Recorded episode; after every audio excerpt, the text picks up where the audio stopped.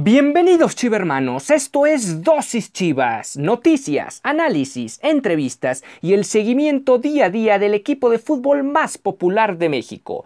Yo soy Ricardo Romano Corona y diariamente inyectaré tu dosis Chivas. No olvides que puedes sintonizar nuevos episodios de lunes a viernes a través de Spotify, Anchor FM, Apple Podcast, Breaker, Google Podcast y Radio Public. Y sin más que agregar, comenzamos. 何?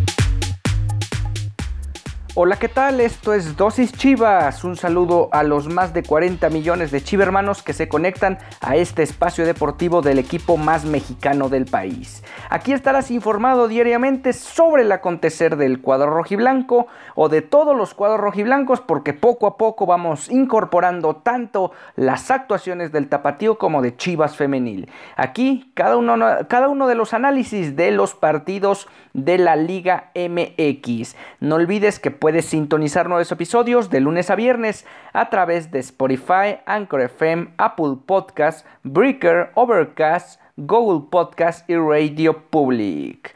No lo olvides, hoy, hoy 1 de septiembre es, el primer, es la primera emisión de este noveno mes del año, donde el Guadalajara ya se prepara rumbo a lo que va a ser una semana muy, muy cargada de contenido futbolístico, comenzando con el partido el próximo sábado allá en la Sultana del Norte, donde visitarán a los Tigres de la Universidad Autónoma de Nuevo León Posteriormente, tres días, después, tres días después van a jugar el martes en casa en el Estadio Akron contra Querétaro, contra los Gallos del Querétaro. Y finalmente, tres días después van a volver a jugar un tercer partido en seis días o en siete días, considerando del sábado a viernes. Van a jugar en Aguascalientes el partido correspondiente a la jornada 10. O sea, jornada 8, 9 y 10 se disputan en un lapso de 7 días para el Guadalajara, por lo que ya inicia una intensa pero intensa preparación de cara a esos tres compromisos. Y de paso, también ya mencionarlo, pasando o terminando la jornada doble o estos tres partidos en siete días, se viene el clásico el domingo 19 de septiembre. Bueno, pues empieza un mes cargadito de partidos para el Guadalajara y vamos a iniciar primeramente en ver en cómo se va preparando o cómo se está preparando este equipo y además algunos datos con respecto al Guadalajara que ya lo hemos mencionado en reiteradas ocasiones, tiene un pobre, pobre rendimiento a la ofensiva. Y curiosamente, uno de los datos de esta jornada 7 es que varios exjugadores del Guadalajara anotaron goles, pero con otros equipos, no precisamente con un Guadalajara que le está pasando muy, muy mal en este Guardianes 2020, donde solo ha anotado 4 goles.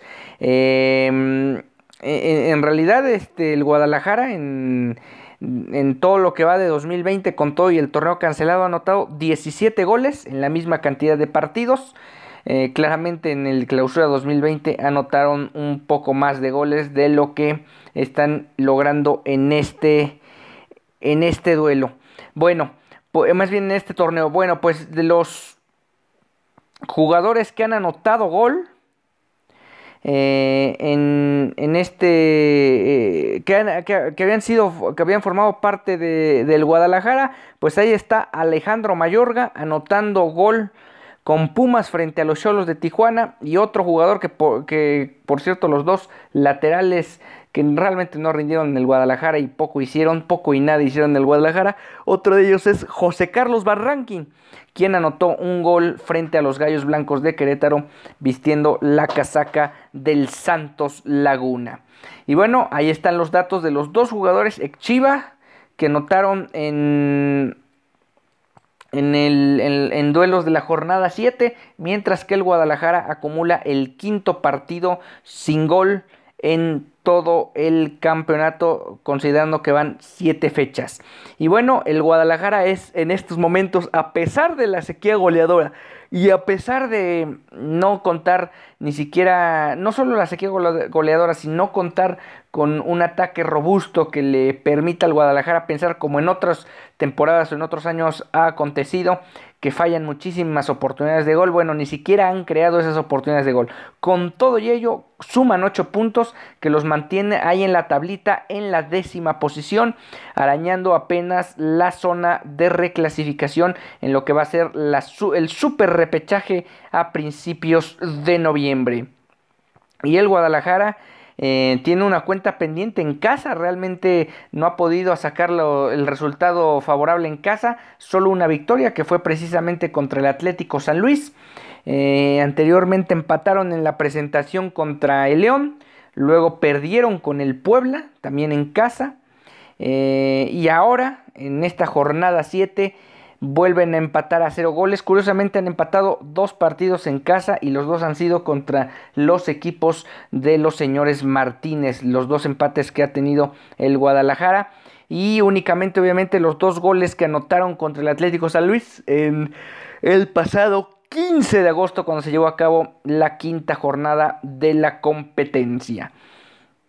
Y bueno, siguiendo con este orden de ideas, vamos a analizar un poco los números de los jugadores que habrían llegado al clausura 2020, todos los refuerzos, los en total 7, bueno, 8 jugadores que formaron parte de, los refuerzos que presumió tanto Ricardo Peláez en, su incorporación como el estratega de, del Guadalajara como tal, eh, al final podríamos decir que solo, bueno, fueron siete, eh, en sí fueron seis porque hay que recordar que JJ Macías estaba prestado y de alguna manera eh, solo lo recuperaron.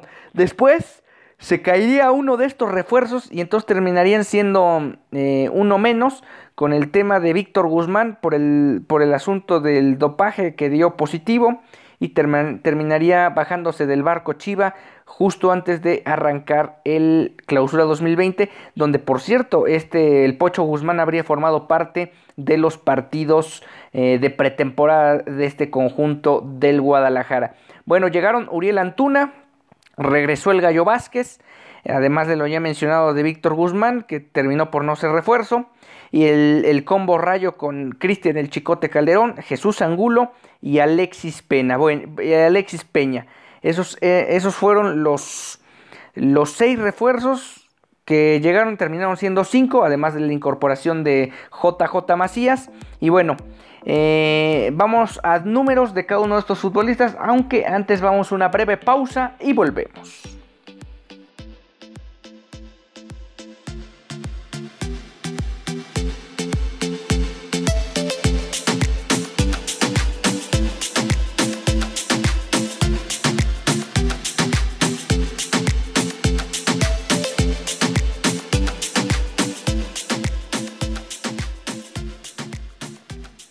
Estamos de vuelta aquí en Dosis Chivas, el espacio deportivo del equipo más mexicano del país. Estábamos eh, revisando los números hasta el momento de, digamos ya, 17 partidos como tal, o sea, un torneo regular completo de los refuerzos que obtuvo el Guadalajara en el, en el periodo invernal de recesión en el 2019, ya iniciando 2020.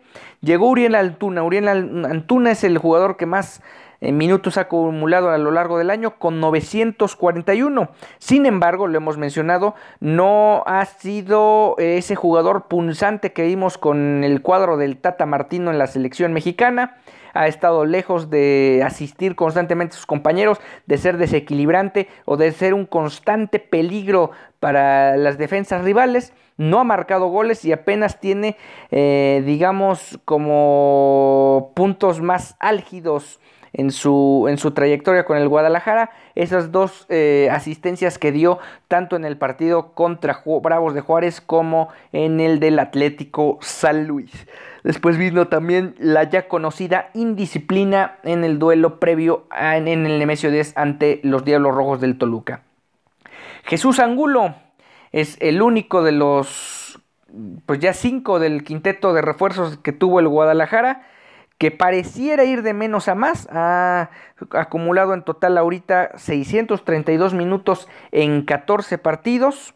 Eh, lo más destacado podríamos decir que fue en la Copa por México, en la pretemporada. Sin embargo, hay que reconocerlo, la Copa por México simple y sencillamente era de preparación y como tal, pues lo que hagas ahí poco y nada le va a servir al equipo o poco y nada te van a recordar tu paso por el Guadalajara si es que tienes buenas pretemporadas. Las pretemporadas, más allá de que esta fue sui generis, pues no son para que te lleven los reflectores, sino más bien cuando ya empieza a contar todo, que es cuando empiezas a sumar puntos en la temporada regular. El Chicote Calderón ha, ha vivido un proceso irregular, como prácticamente todos los refuerzos del Guadalajara ha alternado de alguna manera la titularidad con Ponce, pero hasta cierto punto ha sido el Pocho el que se ha ganado ese espacio en la banda izquierda y ha tenido que ser habilitado de alguna manera el chicote en la posición de medio volante, ya sea interior por izquierda o extremo por izquierda.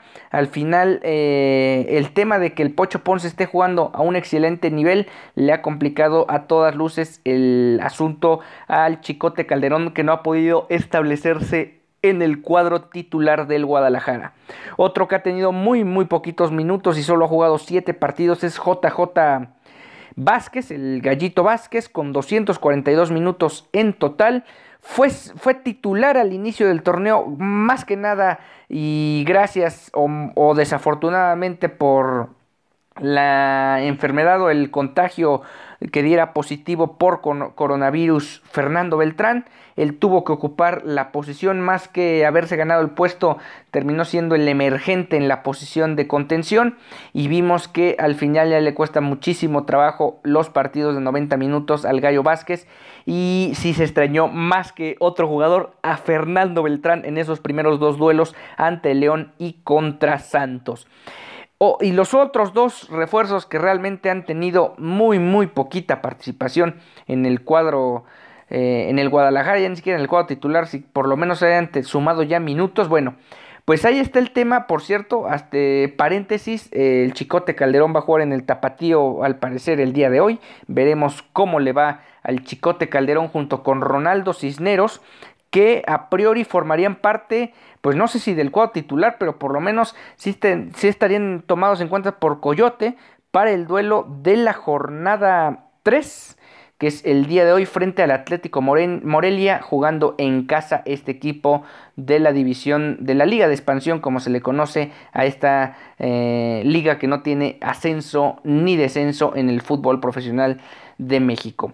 Bueno, José Madueña solamente ha participado en cuatro partidos, tiene casi los mismos minutos que el Gallo Vázquez, a pesar de que ha tenido tres partidos más el Gallito, son 219 minutos y José Madueña pareciera uno de los consentidos de Ricardo Peláez porque coincidió con, eh, con el actual director deportivo del Guadalajara, tanto en América como en Cruz Azul.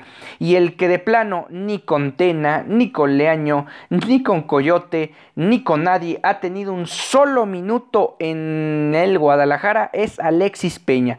El defensa central que llegó del Necaxa, pues básicamente no podemos ni siquiera eh, brindarle alguna calificación de mala o buena en su paso por el Guadalajara, porque ni siquiera ha tomado, no ha formado parte de, de, de ni de cambio en alguno de los partidos, de los 17 partidos que hasta ahora tiene, digamos, registrado con el equipo. Entonces habrá que esperar a ver en qué momento Víctor Manuel Bucetich lo echa mano de él para, eh, pues por lo menos probarlo. Claro que aquí hay otro punto donde hasta cierto de cierta forma todos estos jugadores no han podido mostrarse o no han tenido el impacto que uno esperaría de refuerzos que lleguen a uno de los equipos de mayor exigencia en el país. Y ese, ese punto sería el tema de que la Copa MX primero elimina al Guadalajara muy pronto en el clausura 2020 en esa tanda de penales contra Dorados y ahora el torneo desaparecido. ¿Qué significa esto? Que el Guadalajara no tiene dónde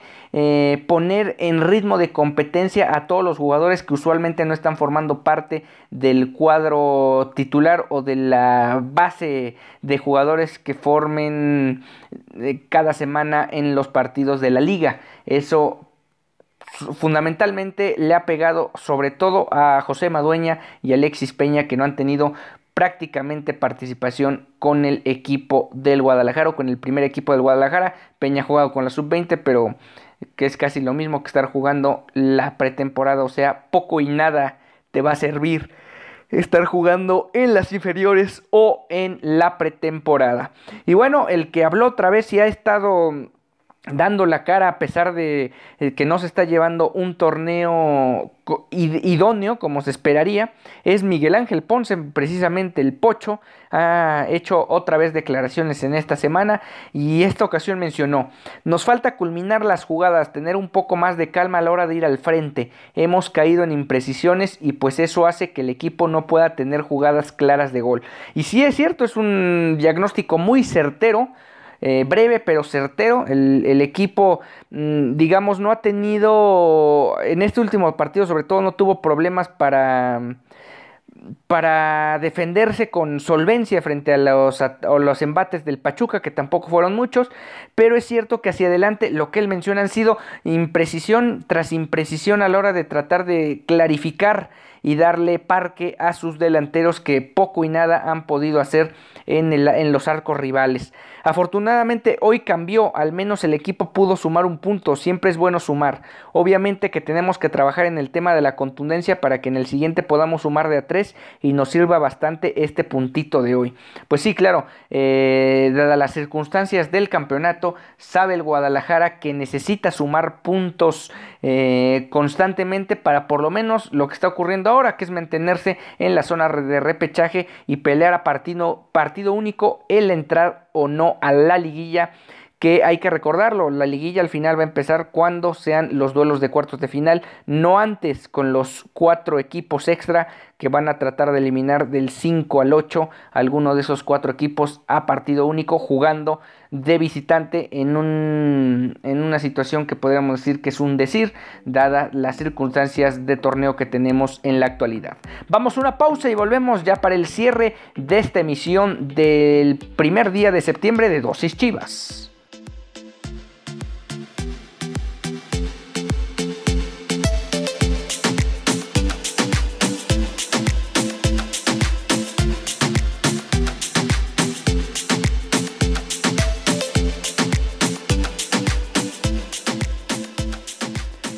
Y bueno, ya está de alguna manera el tema del partido frente a Tigres el próximo sábado. Se va a disputar a las 21 horas tiempo del centro de México, este próximo 5 de septiembre a las 21 horas allá en el estadio universitario de, la de los Tigres donde eh, digamos eh, ya lo vamos a tener a mayor profundidad en los próximos días pero sí resulta una visita menos complicada que otras en el pasado reciente, porque fundamentalmente el que Tigres no tenga, más bien tenga el estadio vacío, sin gente, pues va a generar que el Guadalajara no tenga tanta presión o no pese tanto el estadio, aunque al final, al final eh, condiciones climatológicas, condiciones de la cancha, pues obviamente siempre van a estar favoreciendo al que está acostumbrado a jugar en esas mismas circunstancias. Y bueno, cómo está la agenda, cómo estuvo la agenda más que nada del Día del Guadalajara. Se supone que está trabajando Víctor Manuel Bucetich y todo su cuerpo técnico en mejorar este tema, no de la puntería, sino de por lo menos empezar a generar jugadas de peligro porque él mismo lo ha mencionado, eh, le ocupa y le preocupa para estar trabajando en encontrar soluciones y, poder, poder generar esas oportunidades de gol que le den al Guadalajara la posibilidad de competir. Hay que recordar que esto es a goles, no al que mantenga su arco, su arco en cero. Si mantener tu arco en cero lo único que te permite es mantenerte en el partido, más no significa que estés ganando los duelos o que estés considerando sacar los partidos hacia adelante. Y bueno, ya para cerrar la emisión del día de hoy, como lo mencionaba también en un inicio, vamos a ir incorporando un poco más a los otros dos equipos, fundamentalmente más allá de la sub-20 y la sub-17, que también por ahí estaremos dando algún repaso eh, esporádico durante el torneo. También vamos a hablar del equipo del Guadalajara, de Chivas Femenil, que en estos momentos sigue liderando la tabla general de la clasificación del Guardianes 2020 con 9 puntos, la misma cantidad de puntos que tiene Tigres, las Rayadas y las Águilas todas ellas con 9 unidades. Sin embargo, el Guadalajara, por su diferencia de goles, que es de más 9, 10 goles a favor, uno solo en contra, la mejor ofensiva del una de las mejores ofensivas del torneo, considerando que Pumas todavía no recibe gol en el certamen. Bueno, el Guadalajara se mantiene en la primera posición, debe estar compitiendo en estos primeros 4 o 5 lugares de la tabla. Es indudable que las mejores canteras y las mejores plantillas en el fútbol femenil la tienen Tigres, Rayadas, Águilas, Pachuca, el Guadalajara y posiblemente también Pumas.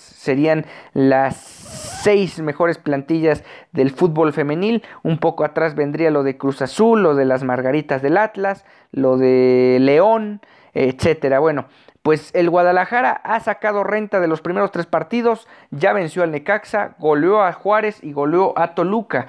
¿Qué significa esto? Bueno, han enfrentado a rivales que realmente son de alguna manera comparsas de la competencia, todavía no enfrentan a adversarios de mayor jerarquía, pero veremos cómo lo afronta el equipo del Chore Mejía, que insisto, de momento se encuentra en la primera posición del torneo Guardianes 2020 de esta Liga MX femenil, donde este equipo del Guadalajara para la jornada 4, que se viene también ya en esta misma semana, el Guadalajara recibe la visita a las 19 horas del próximo del próximo, ahora les digo, del próximo domingo reciben a al equipo de Mazatlán. Vamos a ver cómo le va al Guadalajara. Es otro partido que en teoría debe ser a modo y el Guadalajara debería sacar otros tres puntos. El equipo del Chore Mejía debería seguir comandando la tabla general. Y en palabras de Nicole Pérez, una de las jugadoras que digamos forma parte de la columna vertebral del cuadro del Chore Mejía o incluso desde la creación de este propio equipo, eh, mencionó una, una, de sus frases fue, estoy muy a gusto con mi actuación y la del equipo.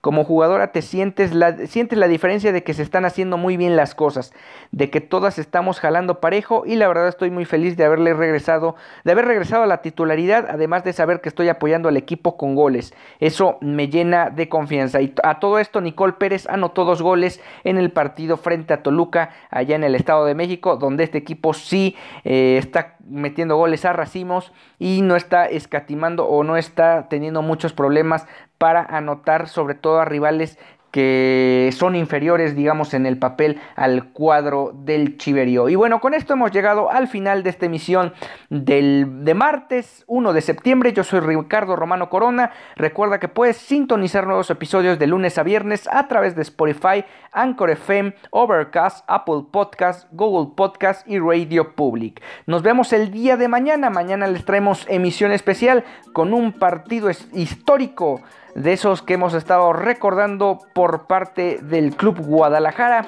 en este repaso ya que se va a volver tradicional de partidos memorables del rebaño sagrado. Hasta entonces.